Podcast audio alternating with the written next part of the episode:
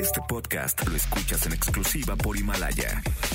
Si aún no lo haces, descarga la app para que no te pierdas ningún capítulo. Himalaya.com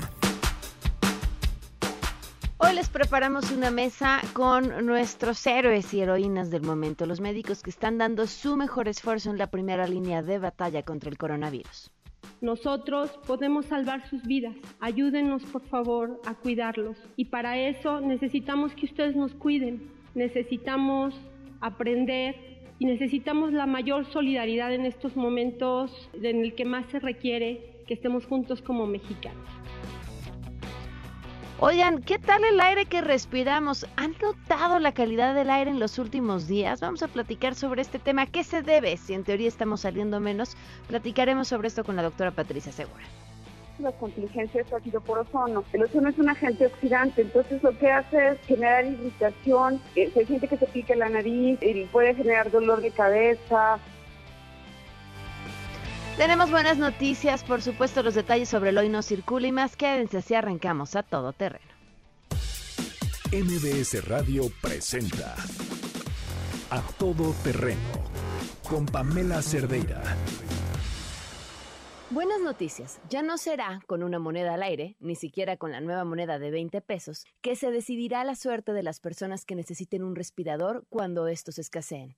¿Recuerdan la guía bioética que planteaba que la meta era salvar el mayor número de vidas, pero también el mayor número de años por vivir? Lo que inmediatamente hacía que las personas de mayor edad fueran quien la llevaran perdida. Los años por vivir y la moneda al aire han quedado fuera de la redacción de esta guía. Será el personal médico con su experiencia y conocimiento quien decida quién pueda tener más beneficios con el uso del equipo. El Senado aprobó hace poco la ley de amnistía con la excusa de liberar las cárceles ante la emergencia por coronavirus, aunque esta iniciativa venía desde antes de la emergencia, desde la Cámara de Diputados donde fue aprobada de inicio. Pero ya el Estado de México ha comenzado a hacer lo propio. Personas privadas de la libertad por delitos menores que tengan un trabajo y apoyo familiar han empezado a salir con brazalete electrónico que permitirá que lo sigan monitoreando. Se trata de 3.400 personas que podrían recibir este beneficio siempre y cuando pasen el rasero del tribunal. En la Ciudad de México tampoco hizo falta una ley para liberar a los presos en las cárceles locales. 78 personas han quedado en libertad por razones humanitarias y se espera que la medida pueda beneficiar a 800 Ahora sí que la vida es irónica. Te dejan en libertad para que llegues a encerrarte a tu casa.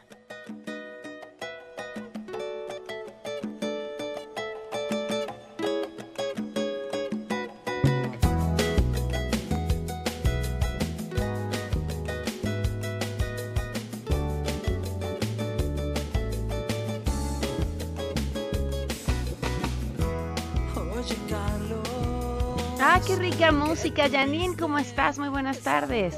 Hola, Pam. Muy buenas tardes. Buenas tardes a todos. Y ¿Qué estamos escuchando? Estamos escuchando a Café Tacuba con este clásico de ellos que se llama Las Batallas. Y esto porque hoy es el Día Internacional del Libro y de la Rosa. Y bueno, esta canción está basada en la historia de las batallas en el desierto de José Emilio Pacheco. Entonces, hoy el día, las canciones que tengan que ver con libros, que nos digan cuáles quieren escuchar y que nos digan también qué libros los están acompañando en esta cuarentena, ¿no? Justo te iba a preguntar, Janine, ¿cuál es tu libro favorito? Híjole, qué complicado, qué complicado. Pero te voy a decir mi favorito de este año, que llevo, este, descubrí apenas a Elena Garro con los recuerdos del porvenir y de verdad es una cosa maravillosa, de verdad ha sido un descubrimiento y bueno, a veces me lamento porque no la descubrí antes, pero es un gran, gran libro, se los recomiendo ampliamente. Oye, yo creo que los libros llegan en el momento en el que tienen que llegar, ¿no? este, uno se lamenta sin duda no haberlos tenido antes en tus manos, pero si no los si los hubieras tenido antes, seguramente no les hubieras dado el valor o los hubieras apreciado de la manera en la que hoy lo haces porque la vida sí es, nos va construyendo. Exacto, y eso me pasó también con Rayuela. Rayuela, si yo un día estaba así muy, muy decepcionada de la vida y del amor y dije, quiero un libro que te haga, creer en el amor, ¿no? En, en, en, en, esa emoción que provoca y que llega justo ese día Sergio Almazán con Rayuela. Entonces, y la verdad es un gran libro también que, pues hay que atreverse a leer una vez en la vida, porque aparte si hay que leerlo, lo, lo lees en un orden normal que lee cualquier libro, página 1, 2, 3 y así, o lo puedes leer conforme, eh, él te pone ahí una lista de capítulos y vas como salteado siguiendo la lista que te propone Cortázar. Entonces es bien interesante, la verdad. Oye, yo eh, eh, empecé a leer y, terminé en estos días eh, ensayos sobre la ceguera. ¿Qué tal? Ese, híjoles. No, pues qué mal timing el mío, ¿no? No, bueno, pero es, viene súper al caso ahorita. Qué momento para agarrar un libro en el que la gente de la nada se va quedando ciega, no saben por qué, y además van contagiando a otros, pues casi casi por estar unos enfrente del otro, este, y cómo el mundo comienza a convertirse en una cosa verdaderamente espantosa a partir de esta ceguera contagiosa sin, sin razón aparente. Eh, eh, sí, me causa muchísima angustia, pero qué gran libro. Es un gran libro, pero aparte te, te, ejemplifica lo bueno y lo peor, sobre todo lo peor del ser humano. Del ser humano. no, es un gran libro, Pam, sí. Sí, y yo creo que muchas de las cosas que ahí vemos en, en uno u otro punto los hemos visto también durante esta pandemia, ¿no? el, ahora sí que el rascarse para adentro, pero también también hemos visto lo mejor de los seres humanos. Así es, así es. Muy bien, Jan, pues que te recomienden las que te pidan las canciones para el día de hoy, arroba Janine MB. Muchas gracias. Gracias, Pam. Gracias por acompañarnos en este jueves 23 de abril del 2020. Soy Pamela Cerdeira. El teléfono en cabina 5166125. El número de WhatsApp 5533329585. A todoterreno arroba mbs.com. Twitter, Facebook e Instagram me encuentran como Pam Cerdeira. En Himalaya el podcast de este programa. Y Adrián Jiménez tiene justamente la información del día sobre el hoy no circula que arranca ya. El día de hoy te escuchamos, Adrián. Muy buenas tardes.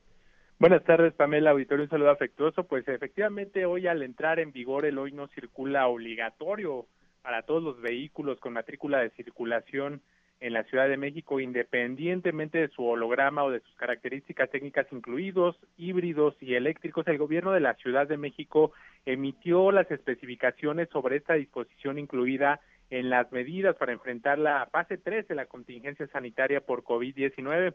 La administración local informó que esta restricción de circulación vehicular se aplicará de lunes a viernes en vialidades de la capital en un horario de 5 a 22 horas de acuerdo al último dígito numérico de la matrícula y al color de su engomado, sin importar el holograma de verificación que porten en su vehículo, el doble cero, el cero, el uno o el dos. Los vehículos que quedan exentos son los servicios de transporte de pasajeros públicos como autobuses, microbuses, taxis, y demás servicios que cuenten con la autorización para la prestación del servicio del personal y foráneo, los destinados a prestar servicios de emergencia, seguridad pública, verificación administrativa, bomberos, rescate, protección civil y servicios urbanos. Además, los automotores destinados a servicios funerarios también están exentos para personas con discapacidad, los que sean utilizados en circunstancias urgentes para atender una emergencia médica, así como los vehículos locales y federales de transporte de carga. El gobierno capitalino precisó que en el caso de los automóviles particulares de trabajadores del sector de la salud en todas sus especialidades, paramédica, administrativa y de apoyo, podrán circular portando ya no el símbolo de la Cruz Roja, y que, ayer había dado a conocer el gobierno capitalino, porque este símbolo de la Cruz Roja se necesita una serie de protocolos internacionales para que pueda ser utilizado y ayer pues la Cruz Roja se comunicó con el gobierno de la Ciudad de México para hacerle esta observación y tuvo que cambiar este símbolo. Ahora se utilizará el símbolo de salud, lo que conocemos como la vara de Esculapio o Asclepio.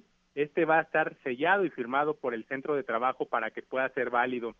En este sentido, las autoridades capitalinas advirtieron que se sancionará a quien haga mal uso de esta disposición y puso a disposición del, del personal de salud el link para que puedan descargar este símbolo. Está ubicado en covid19.cdmx.gov.mx. El hoy no circula obligatorio, Pamela Auditorio, tampoco aplica a motocicletas y a los vehículos que se utilicen para actividades esenciales señaladas en el tercer acuerdo por el que se determinan estas acciones extraordinarias en la Ciudad de México para atender la declaratoria de emergencia sanitaria por causa de fuerza mayor. En este caso, el personal de cualquiera de estos sectores que están definidos como esenciales podrán identificarse con un documento emitido por sus centros de trabajo que acredite que son parte de los servicios esenciales y prioritarios para que no puedan, eh, para que no se viole esta disposición. Y bueno, eh, en caso contrario, pues eh, el personal de tránsito de la Secretaría de Seguridad Ciudadana está facultada para aplicar las sanciones adecuadas. De esta forma, Pamela Auditorio, los lunes no van a circular los automóviles con engomado amarillo con placas de terminación 5-6, todos. Martes, los que tengan engomado rosa con matrícula de circulación que termine 7-8. Miércoles, engomado rojo, terminaciones 3 o 4. Jueves, engomado verde, terminaciones 1 o 2. Y viernes, engomado azul, terminaciones 9 o 0. Cabe señalar que el hoy no circula también aplica para los vehículos que prestan servicio de transporte privado mediante aplicaciones, es decir, Uber, Didi, Cabify, entre las entre otras aplicaciones de este tipo. Pamela Auditorio, la información que les tengo. Oye, Adrián, ya está disponible la descarga ahora sí en este sitio porque en la mañana no estaba, ¿no? Sí, efectivamente, Pamela, este, estuvo, está disponible desde aproximadamente hace dos horas, a partir de las 10 de la mañana ya está disponible, ahora sí, este nuevo símbolo que sustituye a la Cruz Roja que, que, ayer había informado la Ciudad de México que deberían de utilizar el personal médico, pero ahora ya está cambiado por este símbolo de la salud para que el personal pueda imprimirlo y que pues en, su, en la institución donde laboren puedan sellarlo y firmarlo para que sea válido. Muy bien, muchísimas gracias Adrián, muy buenas tardes. Buenas tardes. Fíjense, ayer era parte de lo que comentábamos, qué pasaba con las otras actividades esenciales. Bueno, ya quedó aclarado quienes también trabajen en rubros que son considerados actividades esenciales van a poder circular siempre y cuando porten un documento por parte de la empresa para la que trabajen explicando que se trata de una actividad esencial. Eh, yo les puedo decir que en esta empresa ese documento lo traen las personas que están yendo a cabina desde hace ya mucho tiempo. Eh, también eh, me ha tocado tener de cerca personas que trabajan en otro tipo de actividades esenciales que no son necesariamente medios de comunicación, cuyas empresas también ya habían tomado estas medidas para que adelantándonos a lo que pudiera suceder ante una fase como la de ahora, eh, bueno, pues pudieran circular libremente, dado que esas actividades son esenciales. Así estamos. Y la duda que tenían ayer las motos no entran dentro de esta disposición. Tenemos buenas noticias. Adrián, no queremos que te vayas. Ahora cuéntanos las buenas noticias. Buenas tardes, Pamela. Efectivamente, especialistas de la UAM, el Politécnico y la UNAM crearon un brazo robótico volador, proyecto reconocido con el premio a la mejor invención en México al que convoca el Instituto Mexicano de la Propiedad Industrial. Azur Soconini, maestro por la UAM Xochimilco, quien lideró al equipo, explicó que su innovación inscrita en la tecnología de drones es un vehículo transformable en helicóptero o aerobrazo o viceversa. Vamos a escuchar parte de lo que dijo. Es una tecnología que está orientada a los drones, estos vehículos voladores no tripulados, y a diferencia de las tecnologías existentes, esto es un brazo robótico volador, pero es eficiente en el sentido que los mismos elementos del brazo robótico volador se convierten en un, en un helicóptero. Entonces esto lo hace muy eficiente, porque de otra forma sería adaptarle un dron un brazo, pero estamos hablando de que eso sería, el dron sería una estructura estática. El egresado de la maestría en Economía, Gestión y Políticas de Innovación destacó que el brazo robótico volador sería de gran ayuda en estos momentos de crisis sanitaria, toda vez que tiene capacidad para transportar y llevar artículos sin hacer contacto entre personas, por ejemplo, para tomar muestras en algún lugar confinado. Escuchemos. Básicamente, como esto es un robot, ya no tenemos un contacto directo. En caso de que se quisiera tomar algún tipo de muestra o llegar a un lugar aislado o confinado, puede ser por medio de este tipo de, tecnologías. En este caso, pues un brazo robótico volador. Este desarrollo, producto del trabajo conjunto de 22 exalumnos de la UAM, el Politécnico y la UNAM, ha despertado el interés de otros investigadores a nivel mundial, en especial de Estados Unidos, la Unión Europea, Japón y Corea del Sur, donde se intenta emular este tipo de tecnología, pero a costos muy onerosos en comparación con esta propuesta universitaria nacional. El auditorio, la información que les tengo. Muchísimas gracias, muy buenas tardes. Buenas tardes. Oigan, yo también les tengo buenas, buenas noticias y aprovechando que es día del libro, eh, yo he escrito a lo largo de estos años varios cuentos infantiles porque me gusta, porque me sirve, porque lo necesito. Esa es la razón por la que escribo, lo necesito emocionalmente. Y al, el año antepasado fue publicado el primero de ellos y otros no han sido nunca publicados, al menos no en papel. Los hago simplemente eh, para mí ya. Y bueno, pues eh, ahora tres de estos cuentos, uno de ellos que sí está publicado, que es El monstruo del cajón, y otros dos que no están publicados, ah, están viendo la luz como audiolibros. Eh, les voy a compartir en mis redes sociales las ligas para que sepan dónde los pueden escuchar. En un trabajo además hermoso, nunca me imaginé que esta fuera la forma en la que pudieran ver la luz y creo que además es un buen momento hoy en momentos como estos eh, la lectura nos permite conectarnos con quienes tenemos en casa de otra forma y a los más chiquitos, porque además son cuentos infantiles, les permite eh, pues ver otros mundos que, que, no se hubieran imaginado. Entonces, bueno, en mis redes sociales les comparto las ligas para que los puedan escuchar. Vamos de volada a una pausa y continuamos a todo terreno. Regresamos a todo terreno. A todo terreno con Pamela Cerdeira. Continuamos.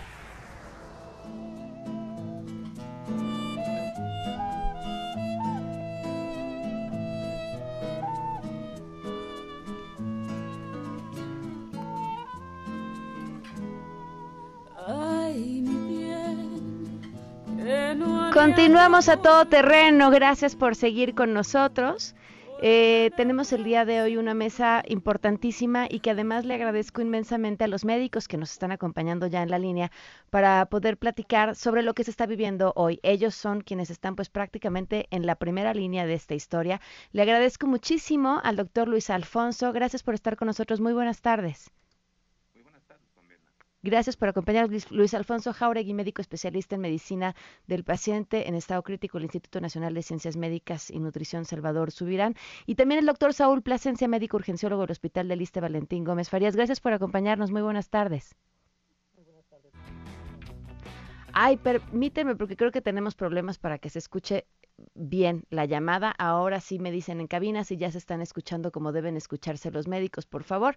Este, para nosotros era muy importante poder platicar con ustedes sobre cómo están viviendo esta situación en estos momentos. ¿Cómo se sienten? Bien, eh, te puedo decir que desde el punto de vista médico, eh, sin problema, de, los es decir, al máximo de, mis capacidades. Eh, definitivamente, eh, por otra parte, como ser humano, la verdad es que profunda. Uy, doctor, te escuchamos a ti en lo que recuperamos la llamada. Ah, ok. Eh, pues nos sentimos raros, ¿no? Porque pues estamos viendo lo que viene siendo una cascada de situaciones muy difíciles que eh, pues día a día hemos estado viviendo. hemos visto lo que este virus puede causar y más que nada, pues sí tenemos esa incertidumbre, ese, ese, ese miedo de qué es lo que puede suceder. Sin embargo, pues como podemos mencionar, no dudo que no tengamos la capacidad, obviamente tenemos todas las capacidades para poder enfrentar esto como mexicanos que hemos sido y pues estamos listos y preparados para la difícil tarea que se nos está enfrentando, tanto para el doctor como en medicina crítica, que la gran, la gran cantidad de pacientes graves, nosotros como urgenciólogos que estamos recibiendo eh, a todos los pacientes de primera instancia. Entonces, esto es algo bastante maratónico, pero pues vamos a seguir adelante. Ahora, ¿cómo, cómo se preparan eh, para momentos como estos? Eh, si la ciudadanía en general tiene angustia, tiene miedo, tal, y estamos guardados en nuestra casa, ¿Qué es para ustedes? Bueno, eh, la preparación eh, definitivamente es durante toda la carrera.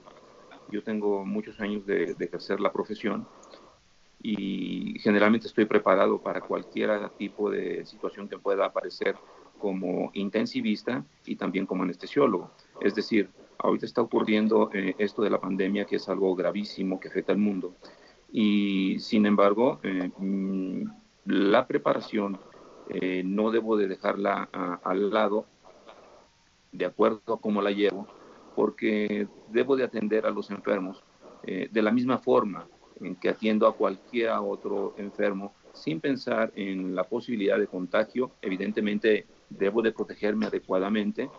Eh, esas medidas de protección son indispensables, pero, pero la empatía con el paciente siempre, siempre existe y eh, las capacidades al, máximo, como te decía anteriormente.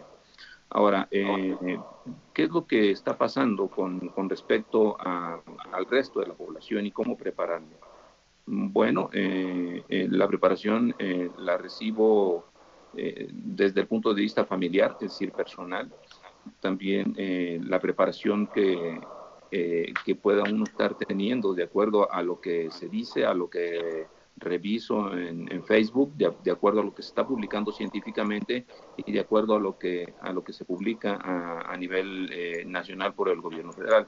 Es decir, toda esa, toda esa preparación la, la, pongo en un conjunto de cosas y también, por supuesto, veo cuál es la reacción de la población en general y la, la reacción de la población en general pues es muy variable, ¿no? Y seguramente ustedes lo habrán visto que eh, existen eh, todas las posibilidades de, eh, de, de, opciones, por decir algo, y hay personas perfectamente bien concientizadas que afortunadamente cada vez son, son más y que sí hacen caso de lo que la autoridad recomienda para que es, esta, esta pandemia nos afecte lo menos posible.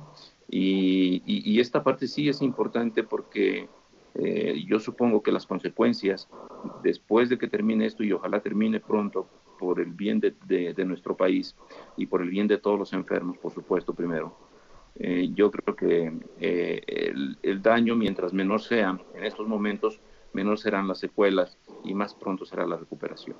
Mucha tristeza, por supuesto, por todo lo que está pasando. Claro, nos acompaña también ya vía telefónica la mm, doctora Patricia Maldonado, y es anestesióloga cardiovascular. ¿Qué tal, doctora? Buenas tardes. Buenas tardes, a sus órdenes. Doctora, varias dudas. Bueno, queremos empezar pues prácticamente buscar en esta mesa eh, entender desde la visión más eh, humana cómo es que ustedes están viviendo esta situación.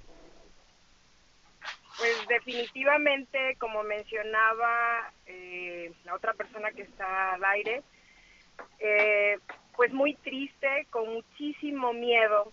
Nosotros como trabajadores de la salud diciendo primera línea de respuesta ante este problema, ante esta crisis sanitaria, pues todos tenemos miedo y eso se siente en el momento en que uno entra a, entra a los hospitales hay una cierta incertidumbre, una zozobra, no sabemos qué va a pasar ese día, qué va a suceder.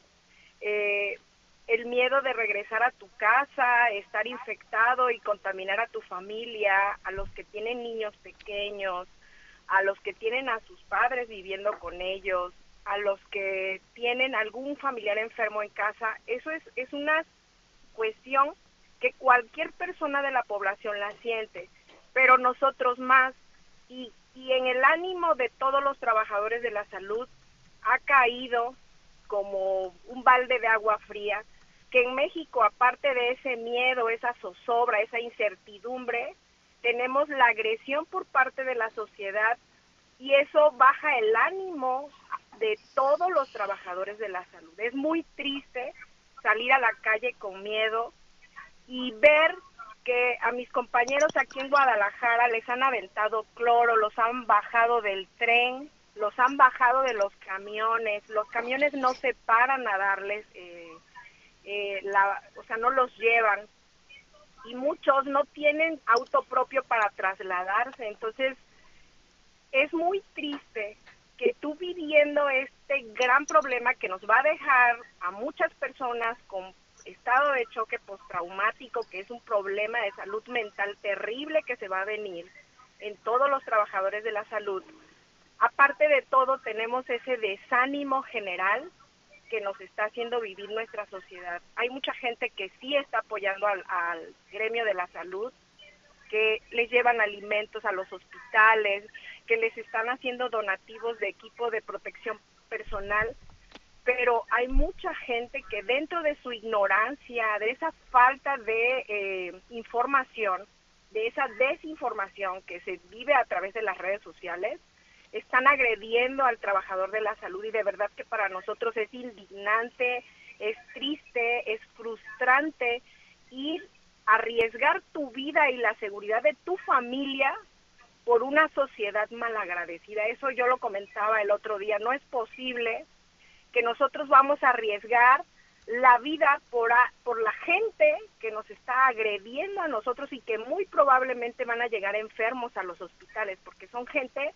desinformada que muy probablemente no se están cuidando y van a llegar enfermos a los hospitales. Wow, gracias por, por este testimonio. Para ti, eh, doctor Raúl Saúl Plasencia, ¿es igual? Este, ¿Compartes esta sensación? Eh, pues la sensación es bastante eh, florida, como comentaba ahorita el doctor, en el cual pues nos enfrentamos a muchas eh, situaciones extrañas respecto a la ni el miedo que ejerce lo que es la población hacia con nosotros, ¿no? Eh, un punto es que una cierta población eh, nos admira, nos apoya, eh, nos da todo su seguimiento. Otra parte de la población por miedo nos acusa, nos, nos apunta. Entonces sí es muy difícil trabajar de por sí con pacientes que potencialmente pueden poner a peligro no tanto nuestra vida, sino nuestro entorno, nuestros familiares como tal, y todavía luchar contra la población que en cierta manera es entendible que tenga miedo, pues sí nos causa un cierto conflicto en ese punto, ¿no? Pero de igual manera, pues eso no nos desalenta a dar lo mejor y tratar de salir adelante. ¿Cuántas horas están trabajando hoy, eh, eh doctor eh, Luis Alfonso? Bueno, es, diferente eh, cómo se acomodan las...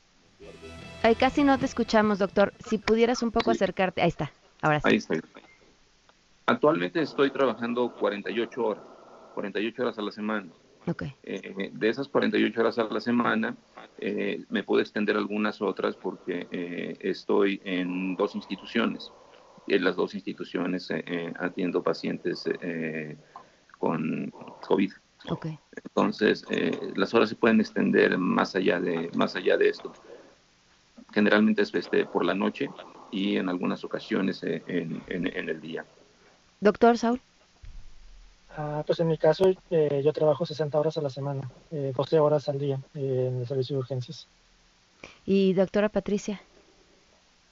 Pues aproximadamente son 34, 35 horas a la semana en las que yo estoy trabajando.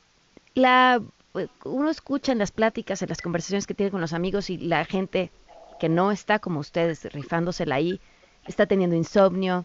Eh, ¿Cómo es para ustedes este día a día? Es decir, llegan al hospital, ¿qué les pasa por la cabeza? ¿Qué les preocupa? ¿Cuánto tiempo tardan en ponerse eh, pues lo que tengan que ponerse para poder estar atendiendo a los pacientes y así protegerse también? Doctora, te escuchamos.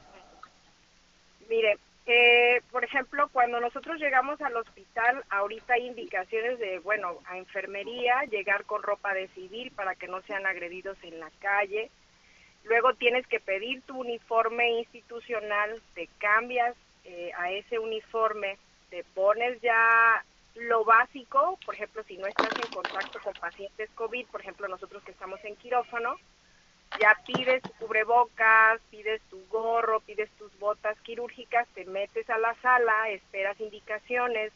En nuestro hospital, que es un hospital de alta especialidad, pues se continúa operando pacientes de urgencias, por ejemplo, fracturas de traumatología y ortopedia, eh, eventos vasculares cerebrales en neurocirugía, eh, cardiopatías en cardiocirugía. Entonces, como continuamos con ese, ese, ese trabajo, oncología se sigue operando, entonces nosotros tenemos que entrar y hacer nuestro trabajo normal, en este momento no te pones el equipo de protección personal porque no hay suficientes, entonces te pones solo en caso de que sea un paciente sospechoso o un paciente confirmado. Y entonces, ¿qué vives? Pues vives un gran miedo porque no sabes en esta fase cuál paciente de los que tú estás atendiendo, por la visita de algún familiar, por alguien que estuviera cercano a ese paciente se pudiera haber infectado y nosotros estemos atendiendo a algún paciente asintomático. Entonces, desde ahí ya nosotros estamos con miedo. Mucho eh, al salir del hospital, es desinfectar, traemos así como eh, sprays para desinfectar todas nuestras cosas, nos cambiamos de ropa, llegamos a su casa y la gran mayoría es quitarse la ropa, algunos lavarla en ese momento, desinfectarla y desinfectar todo, llegar a bañarse. Entonces eso te lleva a un, un proceso que, por ejemplo, nosotros que salimos, eh, eh, los médicos ocho y media, enfermería salen nueve y media, al llegar a tu casa pone diez y media o nueve y media, te tardas una hora en ese proceso de entrar a tu casa para tratar de proteger a los tuyos. Y hay gente, personas que están viviendo solos para no poner en riesgo a sus familias. Y toda esa realidad obviamente te causa insomnio, por ejemplo, muchos platicamos en el hospital, o sea, te acuestas a la una de la mañana, te despiertas a las cuatro de la mañana, algunos estamos haciendo meditación en, el, en algún momento que haya libre, en alguna sala que haya libre dentro del quirófano. Hay compañeros que practican meditación y nos invitan a hacer meditación porque todos andamos muy estresados. Y eso no sucede en todos los hospitales porque pues aquí porque nos estamos organizando, pero si eso no es parte como de las funciones que tendrías que tener, y sin embargo uno tiene que buscar la manera de ayudarse para tratar de manejar emocionalmente este gran problema, pues porque sí nos está impactando emocionalmente a muchos. Para el doctor Saúl Plasencia, ¿cómo ha sido? Pues ha sido una experiencia nueva respecto a este punto porque pues eh, más que nada aunque tenemos en contacto directo una gran cantidad de pacientes infectocontagiosos, nunca habíamos ah, tenido pues, esa, esa, característica de tenernos que proteger. Porque ahorita uno de los puntos importantes es que nos enfrentamos a que una vez que iniciamos la, la pandemia, pues tenemos médicos que se asustaban mucho y que, que, es que no tenemos medidas de protección para entrar, digo, pero cuando tenemos este tipo de pacientes infectocontagiosos nunca nos preocupábamos. Es como anteriormente yo concuerdo con el doctor, o sea, se, el día al día de, estar en contacto con los pacientes, eh, pues no, nos exime de que no nos podamos infectar, pero pues, nunca hemos tenido la atención como ahorita, porque como es, es nuevo, es, es tendencia, pues hay que protegernos, ¿no? Cuando pues, tenemos enfermedades peores que se pueden contagiar y pues nunca tenemos la protección sí es un, sí es un ritual, como, como se puede mencionar, porque pues como te comentaba, no, estoy, no estábamos acostumbrados a utilizar estas medidas de cascos, cubrebocas, goggles, todo el tiempo, mucho tiempo, 12 horas con ello, pues es un sauna para nosotros, o sea, sí es bastante difícil, pero algo en su caso, en mi caso en particular, no me quita el sueño porque al final de cuentas sabemos que estamos haciendo lo correcto, estamos haciendo las cosas como debe de ser, las protecciones estamos utilizando las mejores maneras para evitar lo que es el contagio como debe de realizarse y pues que se dura alrededor de como unos 15 a 20 minutos para concientizarte que te vas a meter a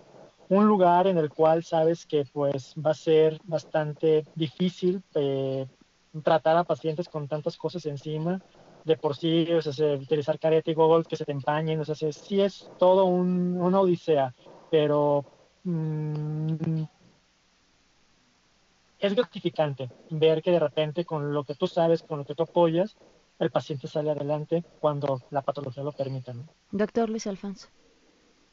Bien, con respecto a, la relación eh, con, con, los amigos o con los compañeros de trabajo, en la institución generalmente no, no tenemos la oportunidad. Eh, en el área de cuidados intensivos eh, traemos eh, un, equipo de protección y que, nos, que, de hecho nos, nos impide estar teniendo contacto diferente al que no sea el manejo del enfermo. Y por otra parte, pues el tipo de pacientes también nos pone en la situación de que hay que estar pendientes segundo a segundo de cada uno de ellos y es una gran cantidad de pacientes que hay que, estar vigilando y que hay que estar eh, dando indicaciones sobre cada uno de ellos.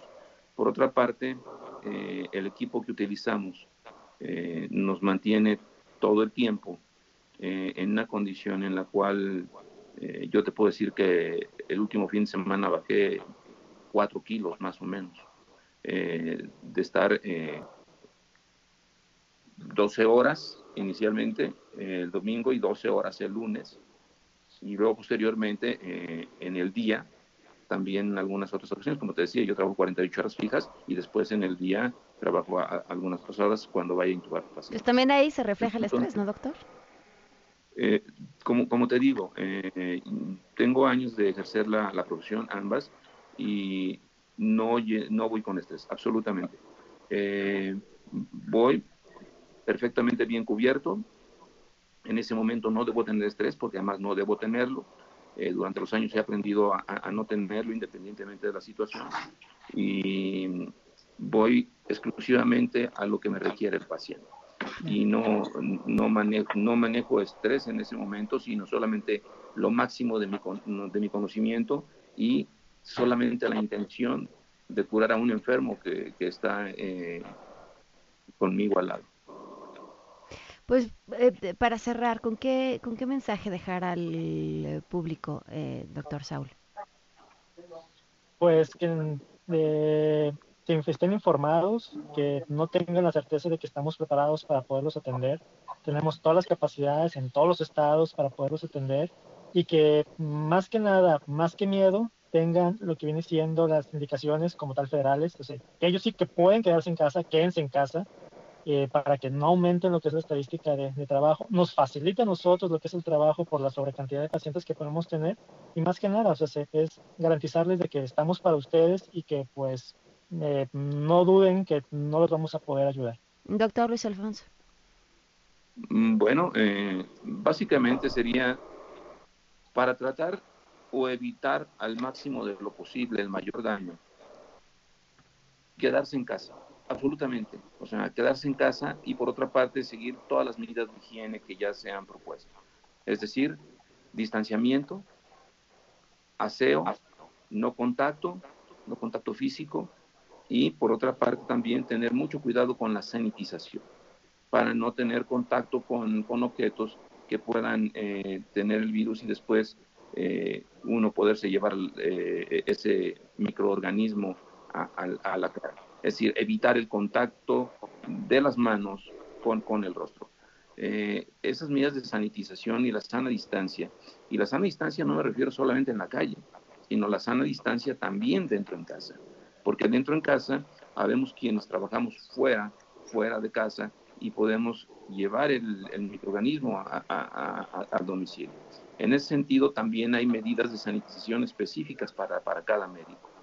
Seguir las medidas de sanitización a la población, eso sí eh, es, es, algo que puede prevenir eh, la difusión de, del microorganismo y que, la, y, que las siguientes etapas que, que, están por seguir eh, nos dejen el menor número de pacientes afectados.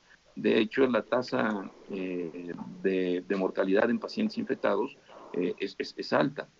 Eh, es alta, actualmente está en 9.1% hasta, hasta el último día de ayer aquí en México. Eh, eh, por una parte es eso, la sanitización y quedarse en casa, quedarse en casa de verdad. y por otra parte, y por último, la relación con el médico. Aquí no tuve oportunidad de, hablar. Yo, mm, la experiencia que, en lo particular he tenido es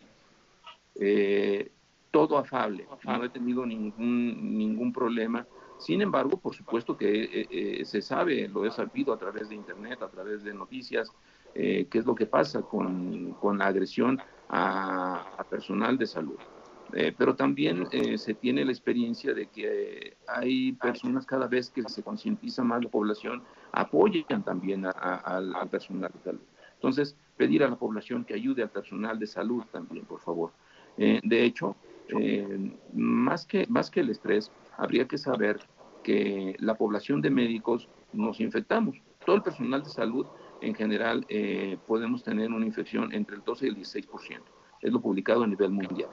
Y eh, los que ejercemos la, profesión como urgenciólogos, como intensivistas en mi caso, o anestesiólogos, somos los más expuestos a adquirir eh, la infección. Entonces, esa sería una parte importante que, que, que deben saber las personas para que eh, eh, realmente apoyen a la población y, no se tenga que andar uno quitando la bata. Yo en lo particular no me la quito, o sea, me la quito en el, no me la quito en el trayecto. Eh, cuando llego al hospital, por supuesto, porque es un fomite, ¿no? Entonces, eh, generalmente ando en mis... pero no, no tendrían por qué esconder su profesión, ¿no? Menos en estos momentos. E, exacto, es, es, lo que... no me refería a eso, me refería... No me refería a mí, me refería en general, claro. como se ha hablado, no andar haciendo eso.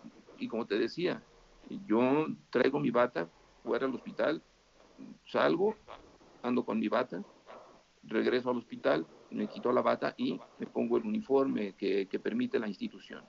¿Sí? Eh, ¿sí?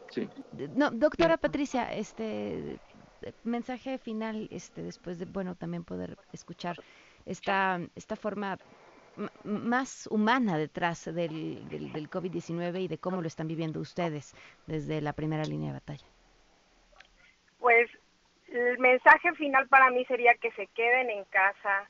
Esa es la mejor manera, como bien dice el doctor, de ayudar al sistema de salud en este momento para que no colapsemos y haya espacio suficiente si el 70% de la población en uno o determinado tiempo se va a infectar por este virus, que sea en un momento en el que haya espacios suficientes para darles la atención adecuada. Y aparte, les pido por favor que ayuden en el ánimo de los trabajadores de la salud. Yo creo que eso es muy importante porque la entrega de los que vamos a los hospitales es muy grande. Es una labor humanitaria sin precedentes ahorita, sobre todo, ¿por qué? Porque esto nunca lo habíamos vivido en México. Y si ustedes levantan el ánimo del personal de la salud, ellos van a ir con más ganas a luchar por la vida de todos nuestros pacientes. No bajen el ánimo de ellos, por favor. Si tienes un familiar que sea médico, háblale por teléfono, pregúntale cómo está, cómo se siente, que se sientan arropados, acompañados. Eso es muy importante porque el estado inmunológico de todos ellos va a subir y van a estar en mejores condiciones para estar luchando eh, ante este gran problema de salud. Pues mire, yo a la doctora no la puedo ver, pero a los otros dos doctores los estoy viendo porque esta llamada la estamos teniendo también por video. Y, y, les diría que por escucharla a ella y por lo que estoy viendo y escuchando de ellos al público, eh, híjole, de verdad estamos en grandes manos, en muy buenas manos. Les agradezco a ustedes tres y a todas las personas que se le están rifando todos los días en todos los hospitales y centros de salud y a nombre del público que ha estado inundándonos de mensajes a lo largo de esta llamada. De verdad, muchísimas gracias. Para servirles. muchas gracias a usted y a todo el público que eh, ojalá y se queden en casa y traten de ayudar a la población eh, que cuida de la salud de, de todos. Muchas gracias. Gracias a los tres. Gracias. Vamos a una pausa y volvemos. Regresamos a todo terreno. A todo terreno con Pamela Cerdeira. Continuamos. Hace muchos, muchos años en un Continuamos a todo terreno. Le agradezco muchísimo a la. Hoy tenemos especial de doctores. La doctora Patricia Segura, ella es investigadora biomédica, jefe del Departamento de Hiperactividad Bronquial del Instituto Nacional de Enfermedades Respiratorias. Ella, ustedes ya la habían escuchado en A Todo Terreno hace ya algún tiempo, pero por otros temas. Justamente por el tema de la contaminación. Este. Han volteado, bueno, han revisado la aplicación de aire de la Ciudad de México han, checado cómo está la contaminación. Bueno, pues le agradezco mucho que, nos tome la llamada. ¿Cómo estás? Muy buenas tardes. Hola Pamela, buenas tardes. Muchísimas gracias por volverme a invitar. Aquí andamos. Hoy te hablaba yo, en la semana nos escribíamos y te decía, ¿qué está pasando si no estamos saliendo, si muchas de las industrias están cerradas? ¿Por qué está la contaminación como está? ¿Qué pasó? Ajá, mira, una de las cosas que más determina la presencia de contaminantes es las, son las condiciones meteorológicas. Entonces, en el, en el año tenemos tres eh, eh, temporadas, digamos. Eh, iniciamos el año con algo que se llama seca fría. Bueno, iniciamos con seca fría y posteriormente de marzo a mayo tenemos una, una temporada seca caliente. posteriormente empiezan las lluvias, que sería como tal la época de lluvias, y posteriormente por ahí de octubre, noviembre empezamos lo que, eh, lo que sería la temporada seca fría. Y esto es súper importante porque esas condiciones medioambientales favorecen, eh, por una parte, ahorita que estamos en la seca caliente, que haya muchos incendios forestales que como está muy seco se quemen los pastizales, este, que se erosione la tierra, el suelo y entonces empiezan a formar eh, aerosoles, polvos que son levantados por el aire y eso genera lo que se llama material particular. Pero también en esta época tenemos mucha radiación solar. Ahorita justo que mencionabas la aplicación de aire, si entran a, la aplicación de aire tenemos 11 de radiación ultravioleta. Se supone que a lo más que deberíamos estar es a 4, entonces tú imagínate la radiación ultravioleta genera el ozono y entonces tenemos es una época donde hay mucho ozono y mucho material particular. Y, y tienes toda la razón, ha habido muy mala calidad de aire, este, a pesar de que no hay coches circulando, a pesar de que, de que no hay industrias. Así que lo que no hay es contaminantes antropogénicos, los generados por el movimiento de los seres humanos. Lo que hay son contaminantes que vienen de fuentes naturales y que ahí están siempre. Este, entonces, por eso es que hemos tenido esta mala calidad. ¿Qué recomendaciones? Digo, evidentemente, pues no hacer actividades al aire libre y estamos más que encerrados, pero ¿qué otras cosas sería importante que supiera el público en estos momentos? Ajá, fíjate que justo esta cuarentena tiene ventajas en el sentido, pues, no solo de eh, limitar el número de contagios, sino la ventaja de que no estamos expuestos a estos contaminantes y por supuesto que no se, se van a añadir más contaminantes a partir de los coches y de la circulación pues de todo el transporte, etcétera, pero sobre todo que no está la gente expuesta a estos contaminantes. Pero yo creo que sí es importante y tú justo acabas de dar en el clavo, eh, en la megalópolis, en la Ciudad de México y toda la zona conurbada, tenemos esta aplicación de aire de la Ciudad de México que por favor les suplico a todas las personas que la bajen, es gratuita, es para todos y nos dice en tiempo real cuál es la calidad del aire. Entonces, sobre todo los que tienen la oportunidad de salir a hacer ejercicio en su jardín, eh, este, o ahí afuera al, al patio, etcétera, que revisen primero la calidad del aire y hagan ejercicio mejor en donde haya una mejor calidad de aire. Normalmente después de las 5 de la tarde es cuando tenemos una mejor calidad de aire, porque en la mañana temprano hay mucho material particulado y a mediodía y hasta las 4 de la tarde tenemos mucho ozono. Entonces consultarla, si tenemos la, la herramienta que desafortunadamente no está para toda la República, más que para nosotros en la zona conurbada, hay que usarla. Y si tenemos alguna otra herramienta que los gobiernos estatales tengan, pues utilizarla para saber qué momento es el más adecuado para estar afuera, sobre todo si alguien quiere hacer ejercicio. Y si no, a cualquier hora en el interior de su casa. Y por favor, porque eso sí es súper importante seguir haciendo ejercicio para mantenernos este, sanos todos. Sí, todo, emocional y físicamente. Doctora, muchísimas gracias. Siempre, siempre es un gusto poder platicar contigo y, tener ahora sí que aire sobre estos temas. Gracias. Excelente. Hasta luego, la doctora Patricia Segura. Eh, ojo, eh, ya nos, bien nos lo dijo, la contaminación eh, está alta y es importante, incluso quedándonos en casa, saber cuál es el mejor momento para salir al jardín o a donde sea que puedan tomar un poco de aire para poder hacer ejercicio y si no, pues todavía más razones para quedarse adentro.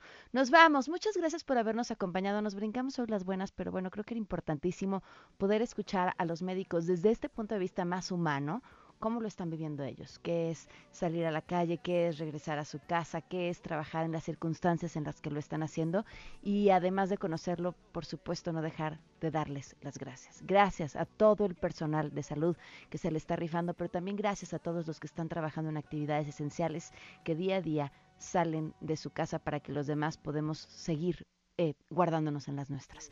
Nos vamos, se quedan en mesa para todos. Soy Pamela Cerdeira. Adiós.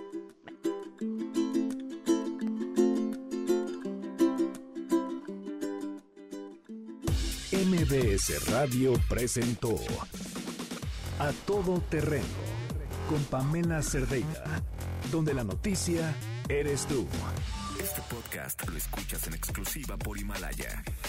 Si aún no lo haces, descarga la app para que no te pierdas ningún capítulo. Himalaya.com